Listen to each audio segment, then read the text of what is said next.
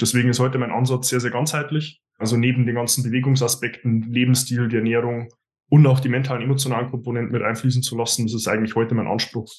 Auch wenn ich in der Zusammenarbeit dann letztlich mit meinem Gegenüber gehe. Willkommen zu deinem Business Hacks für Personal Trainer. Profitiere von den erfolgreichen Strategien von Dirk Wannmacher aus 16 Jahren Selbstständigkeit als Personal Trainer und über sieben Jahren als Dozent für Fitness und Personal Training. Er hat sich seine Existenz in drei Städten von Null aufgebaut und weiß genau, wie es geht. Wir sprechen intensiv über alle Themen, die dein Business nach vorne bringen, zum Beispiel Kundengewinnung, Marketing und Verkauf, so dass auch du Stundensätze von 150 Euro netto oder mehr verdienst. Jetzt ist der richtige Zeitpunkt für dich gekommen, um endlich das Personal Training Business zu haben, das du verdienst. Und hier ist dein Coach, Dirk Wannmacher. Herzlich willkommen bei Business Hacks für Personal Trainer. Mein Name ist Dirk Wannmacher und auch heute möchte ich dich wieder recht herzlich begrüßen. Er ist 29 Jahre alt und hat unternehmerisch schon mehr geschafft als viele alte Hasen in der Branche. Vom diagnostizierten Rheumapatienten ist er zu einem der erfolgreichsten Personal Trainer mit eigenem Team und mehr als 260 zufriedenen Kunden geworden. Er wohnt in einem Ort, den viele nicht mal kennen und schafft es trotzdem hohe Monatsumsätze zu generieren. Er hält Fachvorträge zum Beispiel für den Bundesverband Personal Training und schreibt auch Artikel in der Presse. Ich bin froh, ihn heute interviewen zu können und sage herzlich willkommen, David.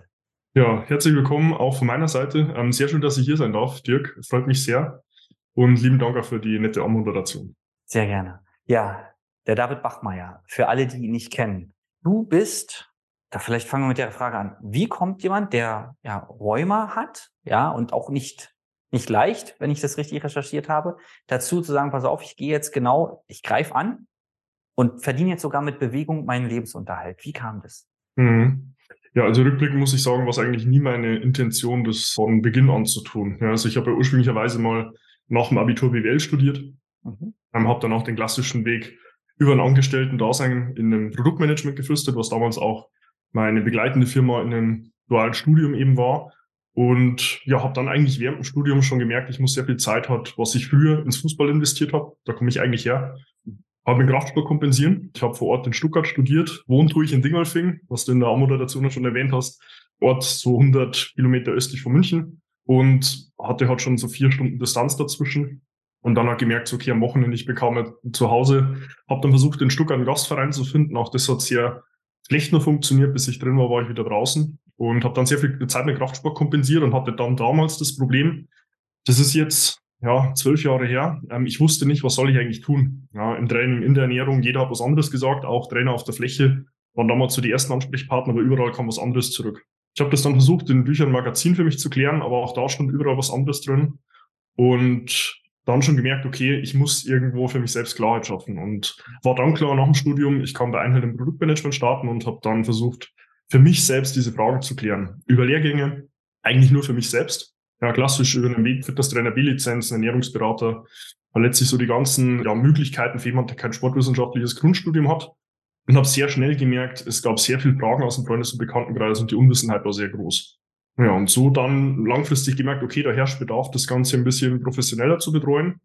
Und habe das dann um Gesundheit und Schmerzen weitergeführt und habe dann eigentlich nur berufsbegleitend in der nebenberuflichen Selbstständigkeit im April 2017, das ist jetzt, wenn wir heute auf das Datum gucken, sechs Jahre her, sieben fast, dann das Ganze versucht dann im Mann zu bringen. Ja, und so hat sich das die Jahre dann entwickelt. Ich war dann Ende 2019 so weit, dass ich neben meinem Hauptjob noch 25 Personen begleitet und betreut habe. Ich habe selbst noch sechsmal die Woche trainiert, war in der Vollzeitanstellung, also 80 Wo äh, Stunden die Woche außer Haus. Für mich Gefühl kein Stress, ja, weil für mich war es großteils Leidenschaft. Aber habe dann selbst auch von Freunden und Familie den Hinweis bekommen, du David, wäre mal schön, wenn du zumindest am Sonntag für uns Zeit hättest. Und habe dann gesagt, so vor ja, ist jetzt dann drei Jahre her, bringe das Ganze in die Selbstständigkeit, mhm. mich nur noch darauf fokussiert. Und ja, das ist dann so der Abriss von jemandem, der eigentlich aus einem anderen Thema herauskommt, sich mit sowas dann auch auseinanderzusetzen. Ja, und die Diagnose Rheuma, die kam Ende 2017, eigentlich aus dem Nichts. Ich habe mich noch auf die neue Fußballsaison vorbereitet und ja, war eine Odyssee dann, um das vielleicht ganz kurz abzukürzen. Ich war dann am Ende schulmedizinisch austherapiert, äh, ein ganzes Jahr später und hatte dann die Diagnose, ich bin ja, Sportinvalide durch Rheuma und habe dann gesagt, ich gehe die ganzen alternativen Wege. Also alles, was ich aus dem eigenen Netzwerk hatte, an Lehrgangs- oder Institutionspartnern. Und ja, war dann bei über 25 Instanzen deutschlandweit, auch dort am Ende dann so weit, dass ich nach vier Monaten gesagt habe, es war kurz besser, aber nie wirklich so der Endzustand und habe dann selbst versucht, für mich das Thema zu lösen. Und deswegen ist heute mein Ansatz sehr, sehr ganzheitlich. Also neben den ganzen Bewegungsaspekten, Lebensstil, die Ernährung und auch die mentalen, emotionalen Komponenten mit einfließen zu lassen, das ist eigentlich heute mein Anspruch, auch wenn ich in der Zusammenarbeit dann letztlich mit meinem Gegenüber gehe. Mhm. Jetzt hilfst du den Leuten ja, zu, die Wunschfigur zu erreichen. Ne? Das ist ja so ein, ein, Wort, was du oft benutzt in deinen Posts und auch in der Kommunikation. Ähm, wie stellst du sicher, dass vor allen Dingen nachhaltig die Leute ihre Wunschfigur erreichen und halten? Mhm. Also erstmal muss man, denke ich, feststellen, dass ja jeder unter Wunschfigur was anderes versteht. Ja, bei dem einen heißt es, dass er sich im Sommer am Strand oder am Pool wohlfühlt. Bei dem nächsten heißt es, dass er mit den Kids mithalten kann. Bei dem wieder nächsten äh, bedeutet es, dass er zwei, drei Kleidergrößen weniger trägt, vor allem bei Frauen. Wie ich das am Ende sicherstelle, liegt tatsächlich an der Einbeobachtung, die ich jetzt bei 100 Prozent aller Personen bis heute machen konnte. Und zwar, dass sie inhaltlich eigentlich zu wenig essen. Klingt erstmal äh, letztlich sehr konträr zu dem, was man vielleicht so von außen mitbekommt. Aber wenn man sich mal ansieht, was die Person ungefähr am Bedarf hätte, aufgrund von verschiedenen Faktoren und sich dann mal ansieht, was sie eigentlich zuführt, über eine klassische Mitschrift, über eine Ernährungs-App, über ein Tagebuch und dann mal so nach 10 bis 14 Tagen mit einem Mittelwert den Strich runterzieht, habe ich festgestellt, 100 Prozent aller Personen essen zu wenig und teilweise wirklich signifikant zu wenig. Mhm. Und daraus rührt hat letztlich auch eine sehr primäre Information, dass letztlich in der Umwelt Nahrungsmangel herrscht. Und das mag jetzt vielleicht kurzfristig vier, sechs oder acht Wochen lang kein Problem sein, aber langfristig merkt dann der Körper, hey, dieser Nahrungsmangel herrscht beständig. Und in der Folge reduziert der Körper alle energierelevanten Systeme, wie die Körpertemperatur, Blutumverteilung und noch viele weitere mehr auf ein Level, wo er sagt, damit komme ich besser klar. Prägt aber gleichzeitig evolutionär bedingt hat einen Zustand aus, wo er alles an mehr an Energie, die man zuführt, sehr gerne im Körperfett speichert. Und das sind dann auch im Übertrag in der Metapher genau die Schilderungen und Feedbacks, die ich dann von Klienten bekomme, die wirklich am Extrem angesiedelt sind. Also die schwerste Person bis heute in der Zusammenarbeit war ein Herr mit knapp 240 Kilo Körpergewicht und der meinte dann, du, ich habe mich die letzten 30 Jahre nie groß anders ernährt wie heute, aber ich wurde jedes Jahr 5, 6 Kilo schwerer. Und da muss man sich ja schon grundlegend die Frage stellen, wo kommt das Ganze her? Und da ist sicherlich einer der primären Faktoren, hat letztlich diese Information des herrscht Nahrungsmangel. Ja, okay. Jetzt bietest du ja Beratungsgespräche, kostenlose Beratungsgespräche an. Welchen Mehrwert hat jemand, wenn er das bei dir bucht? Mhm. Also der Mehrwert liegt tatsächlich erstmal darin, dass wir uns da auch im Team wirklich ausführlich Zeit dafür nehmen. Mhm. Heißt, der Gegenüber hat die Möglichkeit, zu seinem Wunschtermin das kostenlose Erstgespräch zu buchen. Wir finden dann in einem Telefonat heraus, wo die Person steht, wo sie hin will mhm. und vor allem dann, ob und wie wir weiterhelfen können. Also da liegt, denke ich, schon mal der erste Mehrwert. Wir haben nämlich auch viele Personen, die eine Anfrage stellen, wo wir halt inhaltlich sagen müssen, da endet unser Kompetenzbereich. Also wenn wir dann schon raushören, da ist eine Person auch in eine Richtung unterwegs, wo es sicherlich erstmal einer psychotherapeutischen Instanz bedürfen würde. Wo wir dann auch sagen, hey, da haben wir XY an Netzwerk- oder Kooperationspartnern, wird da mal vorstellig, weil hier endet unser Kompetenzbereich. Das ist sicherlich mal so der eine Mehrwert. Und der zweite ist dann sicherlich auch darin, dass die Person erstmal in eine Reflexion kommt und sich selbst vielleicht auch erstmal andere Fragen stellt. Ja, was waren denn so vielleicht in den letzten zwei, drei Jahren Dinge, die du schon getestet hast, die nicht funktioniert haben? Was ist heute in deinem Alltag eine Situation, in der du dich befindest, du merkst, es funktioniert? Wo dann die ersten Personen auch schon mal sagen, hey, da komme ich vielleicht auch in eine Reflexion und merke, in welcher Situation ich bin, weil da ist natürlich auch bei vielen leider das Thema, das ist schon fünf nach zwölf. Mhm. Jetzt hast du schon gesagt, du, du hast einen gewissen Kompetenzbereich und auch Bereiche, wo du auf jeden Fall sagst, da können wir nicht weiterhelfen. Warum glaubst du oder ja, du bist dann im Bereich Muskelaufbau und Funktionalität angesiedelt, oder als von deiner Kompetenz her. Was macht dich da kompetent? Warum bist du dafür Ansprechpartner, Experte? Hm. Also ich denke erstmal natürlich der Erfahrungswert. Also ich habe mit 13 Jahren meine erste Kurzhantel und dann meine Langhantel, ähm, damals noch im Keller der Eltern, mir besorgt, weil ich so in den klassischen Vorbildern, die man ähm, in dem Zeitgeist noch hatte, so ein Arnold Schwarzenegger und Sylvester Stallone, gesehen, hey, das sind so männliche Ideale, da will ich hin. Also ich mache das Ganze selbst seit über 15 Jahren und habe mir in dem Kontext auch äh, von Personen, die wirklich Rang und Namen hatten, auch fünf bis sechs Jahre wirklich mein eigenes Training, meine eigene Ernährung betreuen lassen. An der äh, Stelle auch Grüße an Sebastian Ehmann, der war bei mir vor zwei oder drei Wochen auch zu Gast. Mhm. Ein extrem smarter Kerl, wo man dann doch auch sieht, da geht's dann langfristig auch noch mal in eine andere Richtung, da können wir später gerne mal drauf eingehen. Aber das ist, denke ich, sicherlich so das Thema bei mir. Also was ich dem Gegenüber predige, das tue ich auch selbst oder habe es zumindest auch schon sehr lange Zeit getan heute bin ich halt in einer Situation, wo ich merke, so mehr als wirklich vier Trainingseinheiten die Woche, auch über ein Pensum, wo ich sage, da fühle ich mich selbst auch in der Einheit wohl und abgeholt, ist halt für mich heute schwierig zu realisieren. Ja, also was für vielleicht immer so fünf, sechs Einheiten die Woche waren, bin ich halt heute in einer Position, wo es halt einfach andere Verbindlichkeiten und Verpflichtungen auch im Alltag gibt. Mhm. Und trotzdem bleibst du so fit, wie du bleiben möchtest. Ja, das Interessante daran ist tatsächlich, ich werde fortlaufend noch stärker. Woran das liegt, schwierig. Ich denke, es hat sehr viel mit Bewusstsein auch zu tun. Mhm. Auch ein Thema, das kam mir eigentlich erst im Interview mit dem Lukas aus einem Team, der bei uns das Yoga betreut, weil das Yoga an sich ist eine Bewegungsform, die einzige meines Wissens nach, die mit einer Anfangs- und einer Endmeditation endet. Mhm. Und ich dachte mir dann interessant, weil so im Alltag, ich kenne eigentlich keinen Bewegungskontext, wo man sich ganz zu Beginn erstmal seinem Sein bewusst macht, was will ich denn jetzt hier eigentlich tun? Und habe das dann eigentlich im Nachgang direkt am nächsten Tag für mich selbst übertragen. Das ist jetzt noch nicht so lange her, ich glaube fünf Wochen.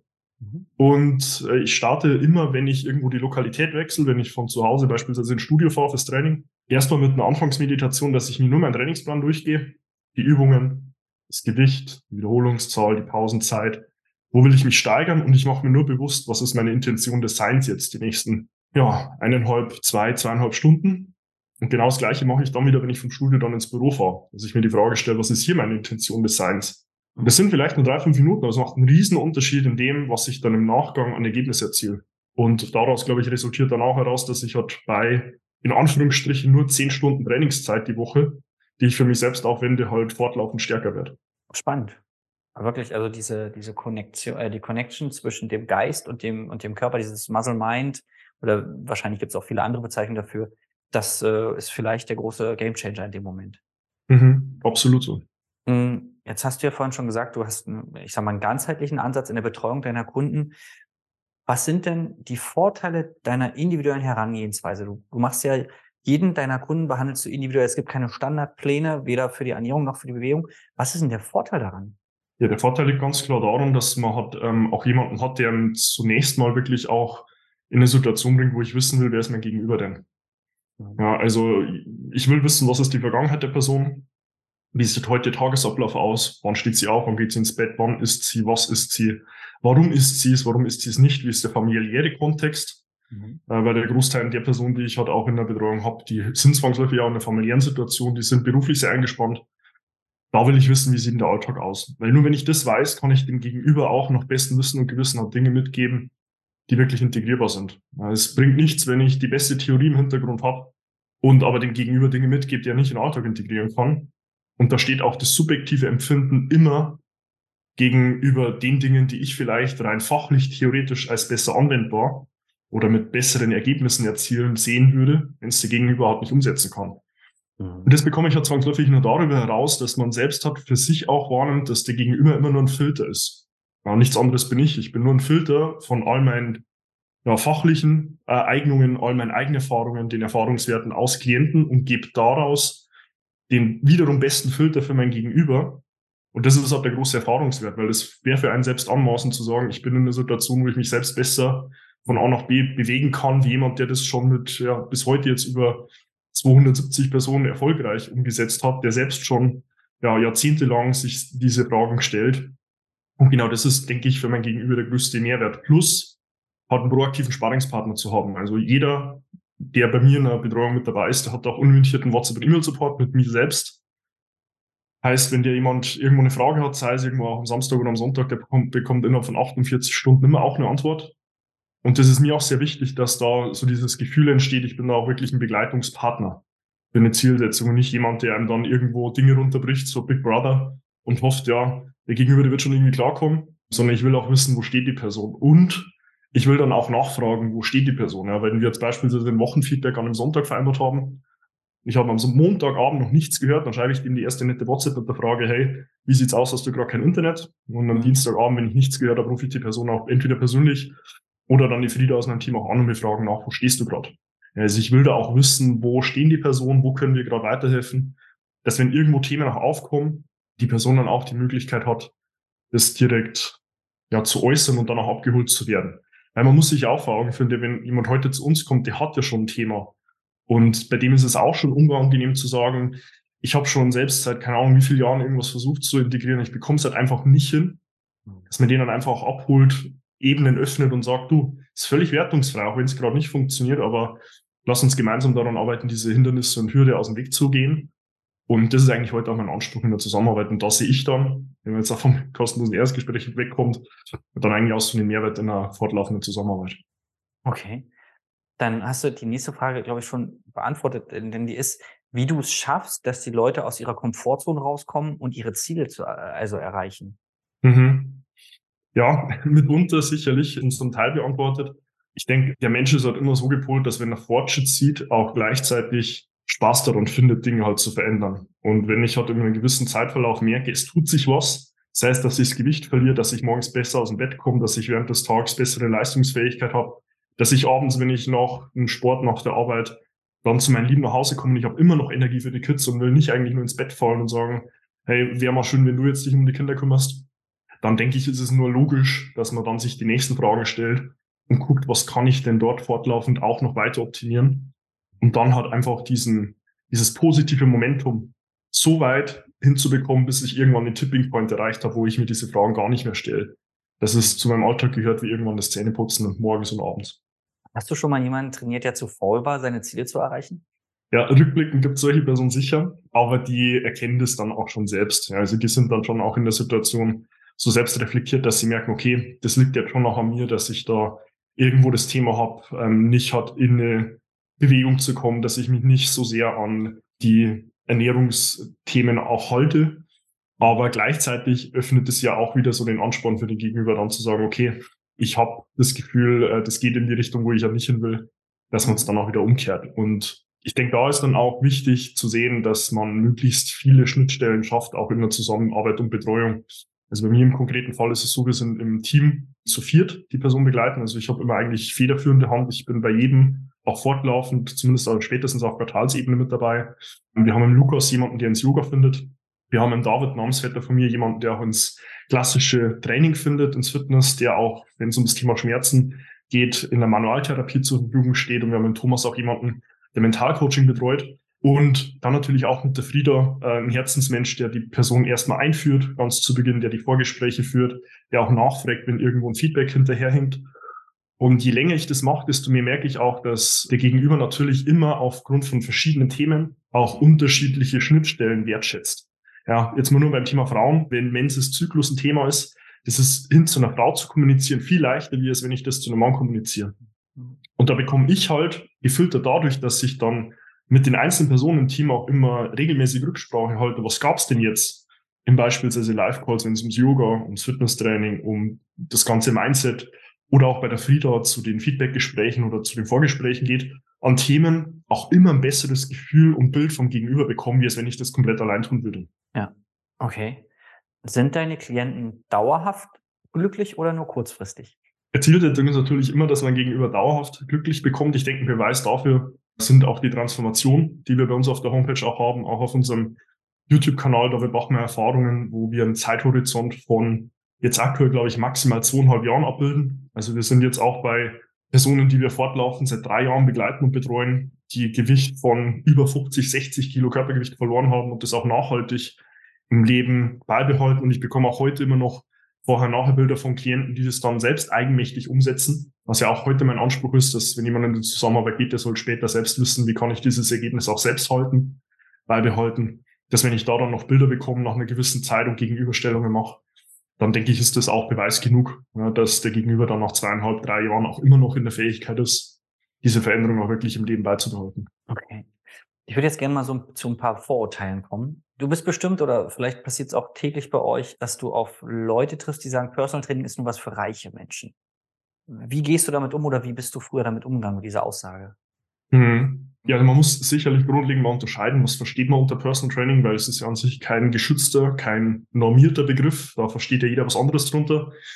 Das Symbol, was man heute immer noch im Kopf hat, häufig, ähm, auch in Gesprächen mit Personen, die ja wirklich gar keinen Bezug zu dieser Bubble haben, ist der Gedanke, da steht jemand neben einem mit einer Drillerpfeife um den Hals, tritt einem in den Arsch und sagt, du machst nochmal drei, vier Wiederholungen mehr. Ja. Das ist ja heute ein unfassbar veraltetes Bild. Ja, wenn ich da heute sehe, was es letztlich äh, im Personal Training auch in meinem Qualitätsanspruch bedarf, ist es, wie gesagt, hat jemanden, der einen individuell ganzheitlich ansieht, der ein Fortlaufen von A nach B begleitet Und dazu gehört halt am Ende des Tages auch mehr, als dass man nur im Training neben einem Brand steht. Mhm. Ende des Tages ist natürlich schon so, wenn ich klassisches 1 zu 1 Personal Training definiere, dann geht damit aber auch gleichzeitig hat ein sehr hoher Zeitanspruch des Gegenübers einher, jetzt in meinem Fall.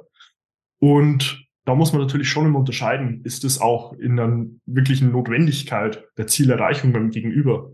Wenn heute jemand zu mir kommt und sagt, er will abnehmen, nicht wirklich. Also ein Großteil der Personen, jetzt auch die Dame, die ich vorhin angesprochen habe, die innerhalb von zweieinhalb oder drei Jahren über 50 Kilo Gewicht verliert, die macht es ausschließlich über eine Ernährung gesteuert. Weil sie sagt, sie hat an Bewegung einfach keinen Gefallen.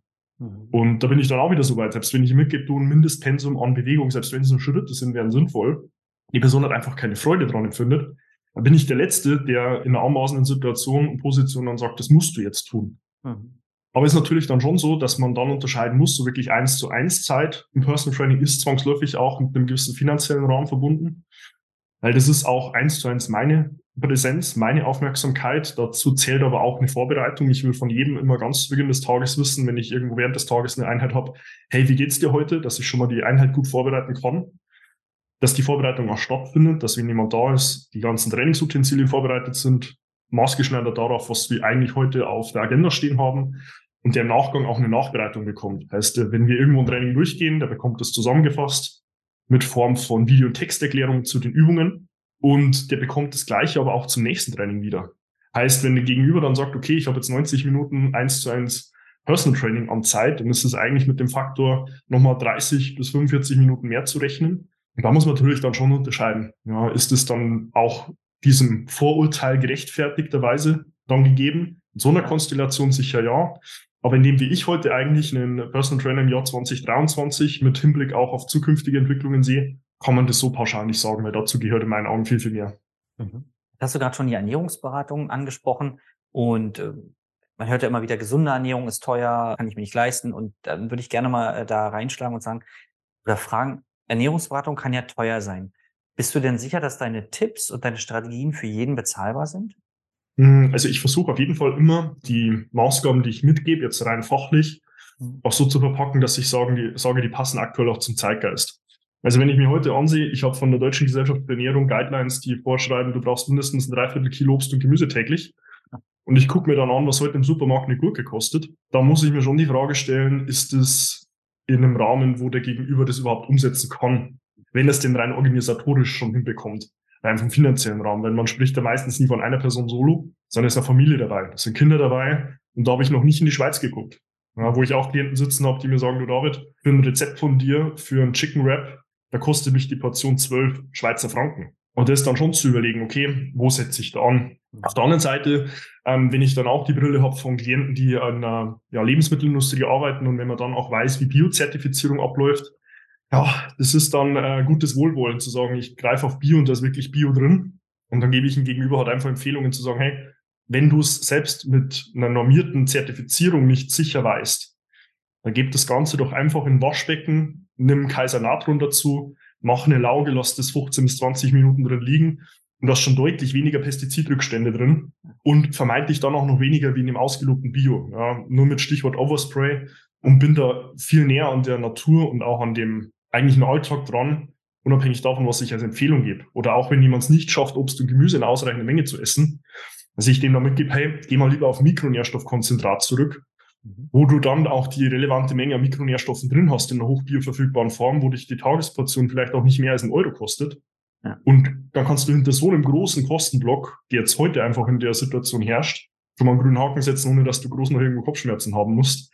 Also ich denke, das ist dann immer auch so dieses Thema von Nahbarkeit, dann aber auch gleichzeitig Demut, zu sagen, was ich denn vielleicht fachlich als Expertise mitbringe, wie umsetzbar und integrativ ist es dann für den Gegenüber auch im Alltag mit dem Bio-Siegel, das ich hatte mal, als ich Ernährungsberater ausgebildet habe, ich, damals gab es 25 verschiedene Bio-Siegel und jeder hat sich da sein eigenes Süppchen quasi gekocht und deswegen genau kann ich es nur bestätigen, was du gesagt hast. Man weiß nicht, was es bedeutet, nur weil da Bio draufsteht und es gab vor ein paar Wochen in der Presse so einen Aufschrei, also Bio-Tomaten, glaube ich, waren es aus Spanien und die sind halt unter Plastikplanen werden die angebaut und diese Plastikplanen werden aber einfach in die Natur danach geschmissen dann geht die Feuchtigkeit raus, dann haben wir Mikroplastik so und äh, das wird dann als Bio verkauft, wo du denkst, aber der Anbau ist nicht Bio, also ne, das ist das ist kein grüner Fußabdruck, aber es kostet halt dann im Supermarkt richtig viel Geld und die armen Menschen und darum ging es eigentlich hauptsächlich in dem Bericht nicht um die Natur, sondern um die Menschen, dass die da in, in Slums, die entstanden sind, gehal also gehalten werden und wenn sie den Mund aufmachen, werden sie entlassen. Also es ist wirklich die Nahrungsmittelindustrie ist wie alle Industrien profitorientiert und ob da Bio draufsteht oder nicht. Ich sage immer den Leuten, ich wohne ja in Berlin, fahr doch zum Bauern. Also Brandenburg ist drumherum, lass sie vom Bauern, die liefern es ja sogar in die Stadt, ja. Da kannst du dir das angucken, kannst sehen, der, der versprüht seinen eigenen Dünger, also hier sein, sein Kuhdung oder was sie auch nehmen und du kannst auch mit dem reden. Kostet bestimmt noch vielleicht gleich viel oder ein bisschen mehr als Bio, aber du weißt, was du hast. Ja, da ist eine richtige Kartoffel, die sieht nicht so geil aus wie im Supermarkt. Das ist ja auch so ein Irrsinn. Die hat dann Furunkel und alles mögliche dran, aber das ist, da bist du auch satt danach, wie mit den Eiern. Ne? Absolut so, ja. Ich würde noch auf ein, auf ein letztes äh, Ding zum Thema Vorurteil kommen. Es gibt ja immer wieder Leute, die sagen, Personal Training ist nicht notwendig. Ich brauche keinen Personal Trainer, um gesund zu sein, um sportlich erfolgreich zu sein. Was, was sagst du so Leuten? Ja, also erstmal, glaube ich, muss man sich mal vor Augen führen, wie viel laufende Studienmitgliedschaften es in Deutschland gibt. Das waren, glaube ich, vor Corona, habe ich die letzten Zahlen im Kopf, über 13 Millionen Menschen in Deutschland, die eine Studienmitgliedschaft hatten. Und dann kann man sich die Frage stellen, wie viel von denen sind Karteileichen? Also wie viel von denen schaffen es beispielsweise jetzt innerhalb von einem Zeitraum von einer Woche nicht zu einem Check-in. Mhm. Und ja, da liegt die Zahl leider in einem sehr hohen zweistelligen Prozentbereich. Mhm. Und das führt dann aber gleichzeitig auch schon zu der Problemstellung, dass wir halt leider in einer Zeit auch leben, wo unser Lebensstil halt nicht mehr den Anspruch mitbringt, äh, in einem, in einem Bewegungskontext auch von dem Körper, in dem wir hausen. Ja, jeder von uns ist auch 15 bis 25 Kilometer gehen täglich programmiert. Und selbst wenn ich da irgendwo auf 8 bis 10.000 Schritte täglich komme, das ist ein netter Liebesversuch, aber leider auch nicht mehr. Ja, und wenn ich es dann halt nicht hinbekomme, mir selbst diese Priorität zu geben, zu sagen, ich block mir Bewegung vor, vielleicht auch, weil ich nicht weiß, was ich denn jetzt wirklich tun soll, weil es ja unfassbar viele Möglichkeiten gibt, dann ist, wie vorhin auch schon angesprochen hat, ein Personal Trainer nur ein Filter ja, für genau diese Problemstellung, die Zielsetzung, sich eine Verbindlichkeit einzubuchen, in einem Kalender zu wissen, da muss ich hin, und da hat letztlich Gewohnheiten zu starten. Und ähm, nichts weiteres ist es häufig auch, so eine Instanz als Personal Trainer, wenn es wirklich rein um diesen Bewegungsansatz geht, hat so Routinen zu integrieren, Momentum aufzubauen, bis der Gegenüber dann später mal sagt, okay, jetzt bin ich soweit, das ist so in meinem Fahrwasser drin, wie morgens und abends das Zähneputzen. Wie lange das dann dauert, fraglich, weil sehr unterschiedlich.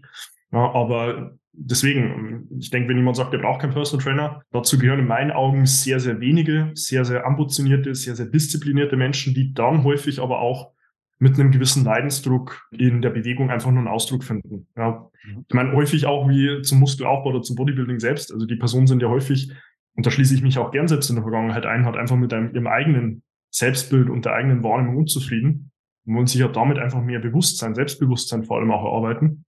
Und wenn man genau zu dieser Schnittmenge nicht zählt, dann ist es halt einfach ähm, gegeben, dass wir in der Gesellschaft als Ganzes einfach viel zu wenig Bewegung im Alltag haben. Da ist der Personal Trainer nur eine von vielen Möglichkeiten, um da einfach mit einer gewissen Verbindlichkeit in das Tun zu kommen. Ich würde gerne zu diesem Thema abschließend eine Frage zum Thema Ernährung stellen. Deiner Erfahrung nach oder so wie du das den, deinen Kunden beibringst, ist es wirklich notwendig, auf bestimmte Lebensmittel zu verzichten, um die Wunschfigur zu erreichen oder ist es nur ein Mythos? Hm, also ich würde schon sagen, es gibt natürlich Lebensmittelgruppen, da sollte man so gut es geht irgendwie Finger von lassen. Mhm.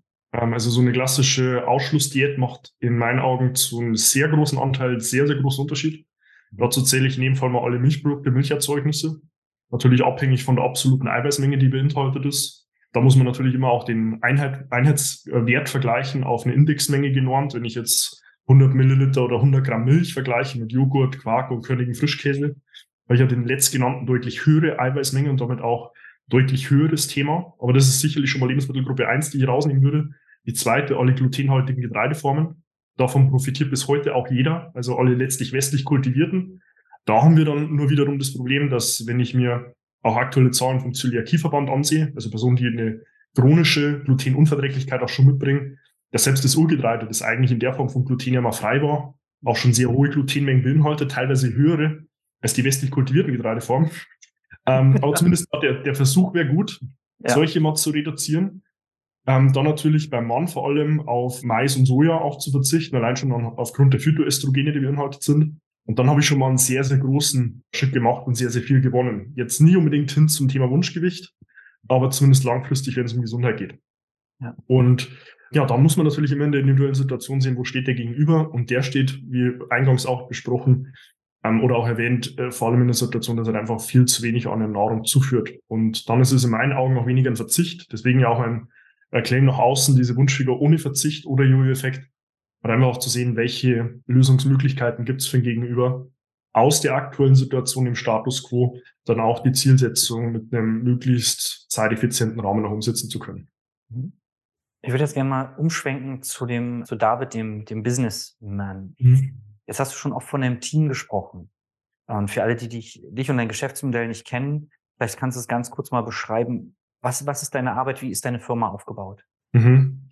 Also an sich ist es ja mit mir selbst nur erwachsen. Also ich war 2020 nicht so lange, aber zumindest einen gewissen Zeitraum komplett allein. Also ich habe alles gemacht von der Buchhaltung, der Rechnungslegung, die ganzen Anfragen beantwortet, die Beratungsgespräche geführt. Ich habe die Person eingeführt, ich habe die Feedbacksgespräche gehandelt, die Trainings, die Terminkoordination gelegt. Ich habe mich um die ganzen Versicherungsaspekte selbst gekümmert.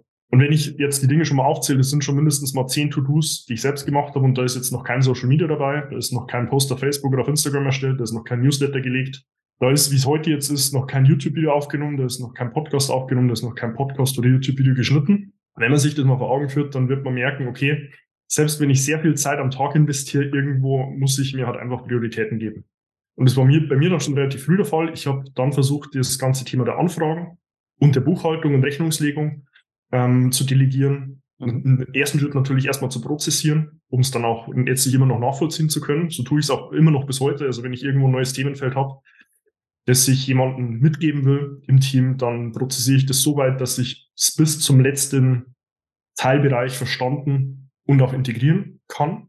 Und ja, so hat sich das dann fortlaufend ausgebaut. Also bei mir war es und ist es heute auch so, dass wirklich mein Fokus auf der Betreuung der Klienten liegt und letztlich an den ganzen geschäftlichen Rahmenbedingungen, die halt immer noch der Geschäftsführung obliegen. Also Steuern, Recht, Versicherung.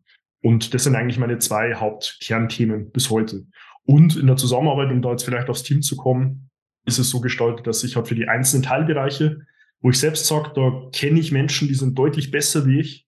Und hm. Lukas, wenn es ums Yoga geht, und David, wenn es ums wirklich Fitnesstraining geht, in einer Gruppenkonstellation, wo alle Teilnehmer auch die Möglichkeit haben, bei uns im Training mit live dabei zu sein, einmal am Montag und am Mittwoch, da einfach reinzufinden. Ja, David ist ein komplett anderer Persönlichkeitstyp ich, ein reiner Entertainer, der war bei uns im Studio auch sieben Jahre lang Flächenleiter, ah. da wo einfach die Persönlichkeit auch eine andere ist. Und dann halt einfach langfristig zu merken, das war relativ früh der Fall, dass es halt ganz häufig an mentalen, emotionalen Themen bricht. Und da dann schon relativ früh versucht, jemanden zu finden, der da noch sehr unbefangen ist, der nicht irgendwo Jahre oder Jahrzehnte Erfahrung mitbringt und sagt, das kann nur so funktionieren, sondern auch schon Vorerfahrung genau aus diesem Bereich mitbringt. Also Thomas, den kannte ich noch von meiner damals ersten Ausbildung in der W-Lizenz, mhm. der dann immer weiter auch gemerkt hat, okay, geht es eigentlich viel mehr um diese ganzen mentalen, emotionalen Themen. Mich hat einfach wirklich in einzelnen Teilbereichen fokussieren und bündeln zu können und am Ende des Tages aber für den Gegenüber immer noch das Gefühl zu geben für den Klienten, das ist alles aus einem Guss. Und ja, so ist eigentlich heute das Geschäftsmodell aufgestellt. Wir betreuen inhaltlich alles von den Themen, wenn es um Wunschfigur geht, also letztlich abzunehmen oder Muskulatur aufzubauen, wenn es um Schmerzen geht, am Bewegungsapparat, physische Schmerzen, die rein über die Bewegung gesteuert und auch Lebensstil und Ernährung gesteuert wieder zu reduzieren. Und wir helfen Menschen auch dabei, wirklich wahre Zufriedenheit zu erlangen. Also wenn es wirklich rein um Situationen geht, die sie ganz zu Beginn vielleicht schon merken oder erst im Zeitverlauf sich auch darstellen, diese Gründe für die Unzufriedenheit zu eliminieren und da Schritt für Schritt sukzessive mehr zu dieser wahren Zufriedenheit zu kommen. Und auch in der Form sowohl online als auch offline. Mhm. Also ich bin heute immer noch in vier von sechs Tagen die Woche ausschließlich online unterwegs. Also 80, 20 grob online zu offline, das ist so die Aufteilung. Und ich habe noch zwei Tage, wo ich wirklich rein vor Ort im Studio bin. Für die Trainingsinhalte eins zu eins. Das ist eigentlich so grob die Aufteilung. Deswegen ist es jetzt auch keine Hürde, wenn jemand sagt, der kommt irgendwo aus dem Norden Deutschlands oder aus Österreich oder aus der Schweiz und sagt, er will da irgendwo in genau diese Themenbereichen reingehen, weil wir es hat, äh, bedingt durch Corona 2020 letztlich im April, hat bis heute durchexerziert haben, ähm, wo es inhaltlich auch vom Ergebnis her keinen Unterschied macht. Da würde ich gerne mal, mal kurz reingehen, weil ich immer wieder mit Trainern zu tun habe, die sagen, mein Training kann man online nicht abbilden und ich muss den, ich muss sie fühlen, die Leute. Und die, die tun dann so, als wenn sie halbe Osteopathen sind, weißt du, ähm, äh, jetzt hast du ja äh, viele hundert Kunden schon betreut und viele davon wahrscheinlich online und du bist dann der beste Beweis, dass man online trotzdem ein erfolgreiches Trainingsprogramm auch abliefern kann. Ja. ja. Gab es irgendwelche Hürden, wo du, oder hast du vorher gesagt, nee, es geht nicht, oder hast du gesagt, ich mache das und ich glaube daran? Wie war das bei dir? Ja, bei mir ist tatsächlich die, die Offenheit aus der Notwendigkeit entstanden. Also ich war im Januar 2020 habe ich mich mal selbstständig gemacht mhm. und habe nur eigentlich drei Monate so arbeiten können, wie ich es mir mal vorgestellt habe. Mhm. Operationsstudio hier, konnte es die Trainingsfläche nutzen, ein Büro, wenn ich es gebraucht habe. Ich konnte im Freien oder bei einem Klienten zu Hause trainieren. Und dann im April 2020 von jetzt auch gleich, von heute auf morgen, du kannst es nicht mehr. Also in Bayern hier war es verboten, auf gewerblicher Fläche im Freien meinen Klienten zu Hause oder selbst bei mir zu trainieren und zu arbeiten und musste dann überlegen, okay, was mache ich jetzt? Ich habe mich damals jetzt nicht auf eine kurzfristige Hoffnung verlassen, wie es leider viele Kollegen getan haben, ähm, die ich heute auch leider in der Situation sehe, die heute inhaltlich was anderes tun. Nicht, weil sie es wollen, sondern weil sie es müssen, weil sie halt gehofft haben, das ist in vier, sechs Wochen vorbei. Dann zu sagen, okay, ich muss das halt auch online nutzen. Und da ist es, glaube ich, wie mit vielen Dingen im Leben. Das muss man erlebt haben, um es auch nachvollziehen zu können. Also ich gebe auch mein Gegenüber heute, wenn eine Anfrage oder auch ein möglicher Klient in der Zusammenarbeit da noch irgendwo einen Vorteil hat, zu sagen, das kann ich mir online gar nicht vorstellen, dass wenn ich zurückgehe und ich vergleiche die ganzen Erfahrungswerte drei Jahre vorher, wenn ich heute mit jemandem ins Personal Training gehe, der kommt zu mir, kann in der Bewegung die Technik nicht und er kann sie rein über die Integration dessen, dass ich vor Ort bei dem nebendran stehe, in Korrekturen, Cues gebe und vergleiche den Zeitraum mit dem Zeitraum, wenn er online zu mir kommt. Er kann die Technik nicht und kommt, bekommt zur Technikfindung von mir Video- und Texterklärungen, die er sich ansehen kann, schickt mir von seiner Ausführung ein Video, legt sich beide Videos später auf einem Screen nebeneinander und hört währenddessen meine Audio, wo ich ihm mitgebe, hey, passt da mal an diesen jenen Stellen die einzelnen Bewegungsausführungen an und vergleiche auch da den Zeitraum von, er kann die Technik nicht und er kann sie, ist es auf dem zweiten digitalen Weg um die Hälfte halbiert. Also doppelte Zielerreichung rein von der Geschwindigkeit her.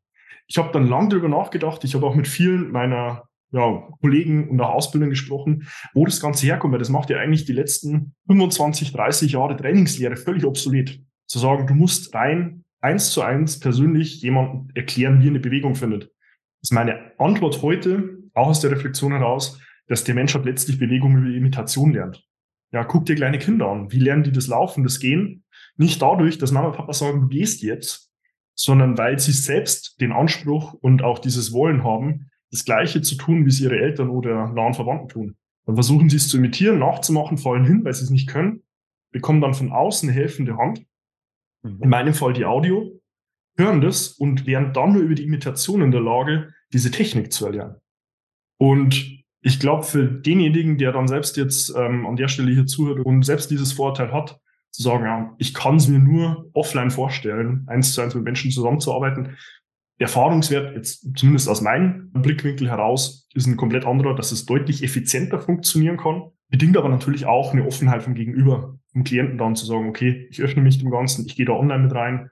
Bin aber natürlich schon auch immer noch der Auffassung, und deswegen will ich auch die zwei Tage vor Ort im Studio nicht missen, dass man immer noch am Handwerk selbst auch dran sein sollte. Ja, also wenn ich mir jetzt vorstelle, ich bin wirklich rein nur online unterwegs, ich habe gar keinerlei Einführung mehr ins Training selbst, ist so wie als wenn ich selbst nicht trainieren würde. Ja, da ist ein anderer Zugang da. Das ist wie, als wenn ich jetzt als Automechaniker irgendwo jemandem das Kochen lernen will. Ja, es kann schon funktionieren, aber das ist nicht mein täglich Brot. Also das ist nicht mein Sein. Ja. Und deswegen denke ich, ist da schon immer noch ein bisschen zu unterscheiden. Okay. Jetzt äh, ist ja seit ein paar Jahren diese kontroverse Diskussion am, am Markt mich laut geworden. Wie viel Geld kann man als Personal Trainer verdienen? Realistisch und kann man es auch konstant verdienen? Und meine Frage an dich ist, was, was sagst du zu der Aussage, dass Personal Trainer konstant 10.000 bis 20.000 Euro pro Monat verdienen können? Ja, das ist sicher möglich. Mhm. Aber man muss sich ja zwangsläufig auch bewusst sein, dass dazu extrem viel Arbeit und Arsch aufreißen gehört. Mhm. Ja, also wirklich sich Gedanken zu machen, wie bekomme ich einen Raum hin, wo ich jetzt vorhin auch angesprochen habe, jemanden online zu betreuen in der Form, dass ich dem diese Medien darstelle. Weil es ist auch nicht getan damit, sich selbst als Personal Trainer irgendwo darüber zu identifizieren, zu sagen, ja, ich fahre jetzt heute mal Nachmittag drei Stunden ins Studio, habe da drei Termine, ganz locker flockig. Ja. Und dann geht's morgen weiter, sondern du hast da im Hintergrund einen riesigen Rahmen. Und der wird, je weiter du nach vorne schaltest, auch bürokratisch größer.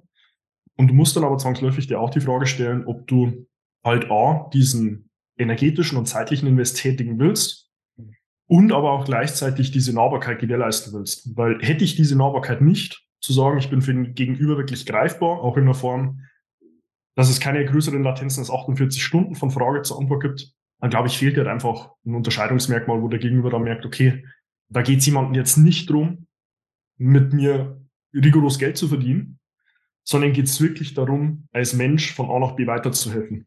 Ja. Und das muss man nach wie vor noch immer auf dem Schirm haben, dass es genau darum geht, Menschen kommen zu einem, weil sie eine Hilfestellung brauchen, weil sie sich auch öffnen, weil sie sich auch in einer unangenehmen Situation sagen, glaube ich bin, keine Ahnung, 30, 40 Kilo zu schwer. Es ist mir extrem unangenehm, dass ich jetzt gerade hier bin. Hilf mir bitte. Mhm. Und da gehört, glaube ich, auch, je länger man das Ganze tut, auch wirklich Demut dazu. Ja. Da auch immer noch, trotz der ganzen geschäftlichen Rahmenbedingungen, die sowas natürlich zwangsläufig mit sich bringt, immer noch auch nicht zu vergessen, dass man Mensch sein darf. Also würdest du sagen, wenn ich es richtig verstanden habe, man muss sich, wenn man so viel Geld verdienen möchte, regelmäßig mehr mit den Luxusmarken vergleichen. Denn wenn man sich, keine Ahnung, ein teures Auto kauft oder eine teure Uhr, man bekommt ja einen ganz anderen Service, als wenn man halt, ich sag mal, ein Standardprodukt von der Stange kauft. Das ist ja das, was du auch machst. Samstag, Sonntag erreichbar sein für die Kunden, verlässlich Antworten geben. Du hast ja den Service-Level extrem angehoben, um beruflich so lange so erfolgreich zu sein, oder? Ja, sicher. Sicher. Also sich immer die Frage zu stellen, äh, wo kann ich noch die extra Meile mehr gehen? Ja. Und die hört halt nicht dabei auf, wie ich es gerade schon vorhin formuliert habe, zu sagen, bei mir endet der Tag um 18 Uhr und danach will ich von niemandem mehr was hören und was sehen. Ja, so funktioniert die Welt halt leider nicht. Äh, ansonsten äh, bringst du halt jemanden auch nicht wirklich verlässlicherweise von A nach B und der Gegenüber fühlt sich dann aber auch in der Form halt nicht so ja, nah aber abgeholt. Das ist für mich ganz schwierig in Worte zu fassen. Das muss man zwangsläufig, denke ich, auch erlebt haben dass man für ein Gegenüber wie ein Partner ist. Also ich meine, ich habe ja Referenzen, wo ich ein Gegenüber auch immer wieder mal auf den Zehen steige und sage, hey, wenn du denn zufrieden bist, bewerb mich auch gerne mal. Und wenn du dann halt Worte liest und siehst, okay, da sieht dich jemand weniger als Geschäftspartner, was es ja eigentlich rein vertraglich ist, sondern mehr als Partner fürs Leben. Ja, denke ich, hast du vieles richtig gemacht. Ja. Macht dir Verkaufen Spaß? Ja, ähm, da muss man sicherlich auch aus der Perspektive draufgehen, dass man sich immer bewusst sein muss, der Gegenüber braucht am Ende des Tages immer noch den letzten Schritt zu sagen, mach es jetzt. Wenn du dann aus einem Beratungsgespräch oder wie auch immer man das heute nennt, Strategiegespräch, jetzt tausend von Worte, Wörter für, man hat nicht mit der Perspektive reingeht zu sagen, okay, was hindert dich jetzt denn dran, das Ganze zu tun? Und dann auch mal noch reingeht, was gibt es denn für mentale, emotionale Hürden, dass die Person sagt, ich habe eine negative Vorerfahrung gehabt, ich hatte schon mal einen Trainer, ich habe mir schon vier, fünf Trainingspläne schreiben lassen, ich hatte schon mal eine Ernährungsberatung mit der Krankenkasse, es hat da alles nicht funktioniert dass du ihm zum einen das Vertrauen gibst, aber das machst du alles davor. Also alles, was du jetzt von außen auch von mir siehst, auf den Einzelkanälen, ist halt letztlich nur dafür da, dass der Gegenüber das Vertrauen findet. Aber du musst ihn halt immer noch in die Situation bringen, dass er es dann auch tut. Es ist extrem binär, eins und null. Ja. Eins, du hilfst demjenigen, der tut es dann auch und bewegt und verändert sich letztlich auch in seinem Leben. Und null ist, er wird vielleicht in sechs, zwölf, 18, 24 Monaten immer noch dort sein. Unabhängig davon, ob dir das Spaß macht oder nicht, glaube ich, ist es dann deine auch ethische Verantwortung zu sagen, ich tue das jetzt und auch die moralische Verantwortung. Wenn ich jemandem Hilfe geben will, und ansonsten glaube ich, wären wir alle nicht in irgendwelcher Form von Heilberufen im weitesten Sinn, mhm. dass wir jemandem wirklich auch Inhalte ja helfen wollen, dann musst du halt auch hier diese Perspektive mit einnehmen, wenn du in eine Situation kommst, dass du sagst, okay, da geht es jetzt ums Thema Verkauf, sei einfach auch Spaß dran hast. Du hast es gerade schon angeschnitten mit deinen, du bist ja sehr präsent auf Social Media. Was persönlich, äh, was denkst du persönlich über Marketing?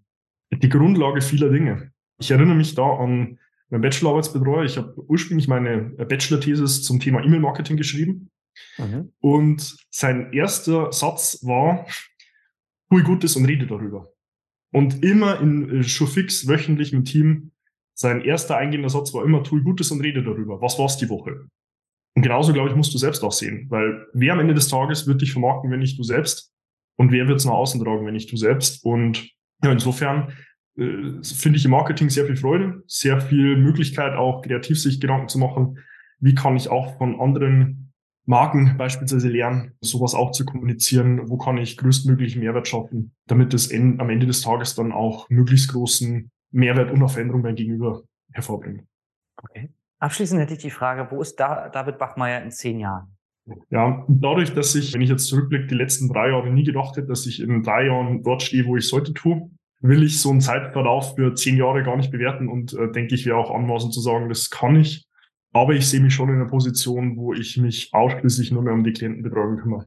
Also wo ich wirklich nur noch in dem Thema drin bin, die Menschen weiterzuhelfen, die Perspektive zu haben, zu wissen, ich kann auch nochmal Faktor 5, Faktor 10 mehr Menschen gleichzeitig dabei helfen. Mhm. Weil der Bedarf ist da. Ja, und auch wenn da jetzt irgendjemand zuhört, sei es irgendwo ein äh, Personal Trainer oder auch anders aus diesem Bereich, und da stellt sich die Frage, ah, wie kann ich da an Kunden kommen? Die Frage ist nicht, ob du an Kunden, Kunden kommen kannst. Die Frage ist, ob die dich überhaupt wahrnehmen, dass es dich gibt. Ja, wir haben in Deutschland einfach mehr als zwei von drei Menschen sind übergewichtig. Ja, geh mal ins Schwimmbad, geh mal in Kindergärten, die heute schon davon berichten, ich meine, in der Physiotherapie selbst gesehen, das hätte ich nie geglaubt, das sind sieben, achtjährige drin, die lernen das Springen, die lernen das Treppensteigen. Und ich meine, das sind zwei Generationen zu mir.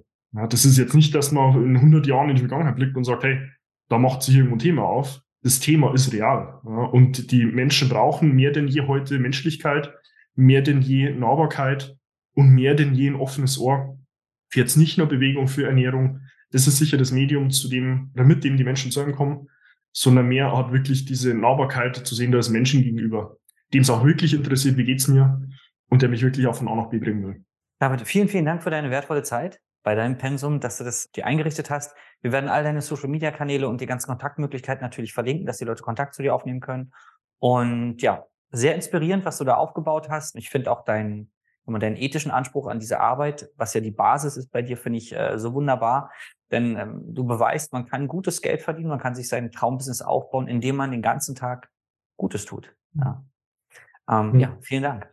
Ja, sehr gerne, Dirk. War mir eine Freude. Auch letztlich für die Einladung. Und ja, sehr gern. Wenn ich da Perspektiven schaffen konnte, äh, nehme ich mir da gerne die Zeit für. Dankeschön. Und wenn du da draußen jetzt bist und sagst, ja, das klingt alles spannend, aber ich habe noch nicht mal den ersten Kunden oder ich habe Angst, von 60 auf 80 Euro nach oben zu gehen beim Stundensatz oder, oder, oder, dann ähm, geh mal auf www.bannmacher.de-beratungsgespräch. Wir hören uns deine Situation an und mein Mitarbeiter wird dann gucken, ob wir dir weiterhelfen können, ob du reinpasst, auch bei uns ins Coaching. Und dann kann es vielleicht weitergehen. Danke, dass du dabei warst. Bis zum nächsten Mal. Dein Dirk. Das war Business Hacks für Personal Trainer. Dein Podcast für den geschäftlichen Erfolg, den du verdient hast. Wenn du jetzt schon das Gefühl hast, dass du ein Stück vorangekommen bist, dann war das nur die Kostprobe. Willst du herausfinden, was wir zusammen aus deinem Business machen können? Dann schau vorbei auf www.dirkwannmacher.de und buche dir einen unverbindlichen Termin. In diesem Gespräch schauen wir, ob und wie wir dir weiterhelfen können und erstellen eine Strategie für dich, wie du dein Ziel erreichen kannst. Denn auch du brauchst jemanden an deiner Seite, der dir sagt, wann du was machen sollst, um richtig voranzukommen. Das ist wie bei deinen Kunden. Sie buchen auch einen Spezialisten. Dirk Wannmacher hilft Kunden in Deutschland, Österreich und der Schweiz dabei, mehr als 10.000 Euro pro Monat als Personal Trainer zu verdienen. Sicher dir am besten noch heute deinen Termin unter www.dirkwannmacher.de.